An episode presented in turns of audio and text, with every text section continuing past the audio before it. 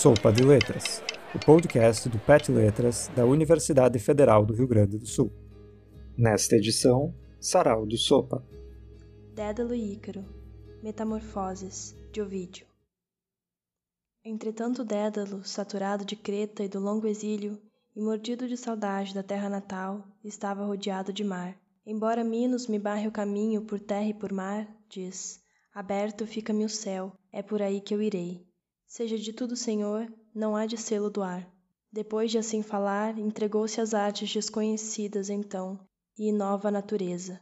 Dispõe as penas em filas, começando pelas mais pequenas, seguindo-se a mais curta à mais comprida, de modo a parecer que crescem em declive, tal como vai crescendo com canas desiguais a flauta rústica. Ata-as a meio com um fio, liga-as na base com cera e assim disposta flecte-as em suave curva, de modo a imitarem aves autênticas. Junto dele estava um jovem, Ícaro, desconhecendo que dava forma a seus perigos. De face risonha, ora tentava agarrar as penas que a passageira brisa agitava, ora com o polegar amaciava a dourada cera, atrasando com suas brincadeiras o labor do pai. Depois de dar à obra o último retoque, o próprio artífice balanceou seu corpo em ambas as asas e ficou suspenso no ar que agitava. Instruiu também o filho, dizendo-lhe: Aconselho-te, Ícaro, a que voes a meia altura. Não vá à água. Se fores mais baixo, torna-te as asas pesadas. Ou queimar-te-ás o fogo, se voares mais alto. Voa entre um ponto e outro. Não fixes o boieiro, nem hélice, nem a espada desembanhada de Órion, aconselho-te. Segue sempre atrás de mim.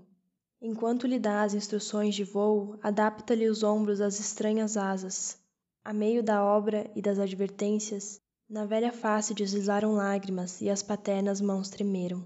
Deu a seu filho beijos que não mais daria, e elevando-se com o bater das asas, toma a dianteira do voo, temeroso pelo companheiro. Qual ave que do alto do ninho lança no espaço o filho inexperiente, exorta-o a segui-lo e dar instruções sobre a perniciosa arte. Enquanto se volta a olhar as do filho, bate ele suas asas.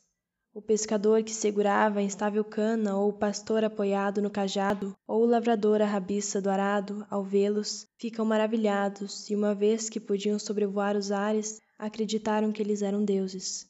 Tinham já Samos, a ilha de Juno, à esquerda, para trás ficaram Delos e Paros. Tinham à direita Lebinto e rica em mel, quando o jovem começou a comprazer-se com a audácia do voo.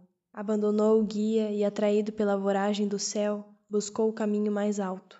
A proximidade do sol amolece a aromática cera que ligava as penas. A cera começa a fundir-se. Ícaro bate os braços desnudos, mas sem o batimento das asas não há ar a que se prenda. A sua boca, que gritava o nome do pai, é acolhida pelas azuladas águas que dele tomam o nome.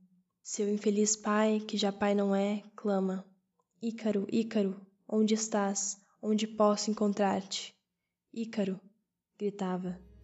Viu nas águas as penas, amaldiçoou suas artes e deu à terra o corpo do filho. Do nome do sepultado tirou essa terra o seu.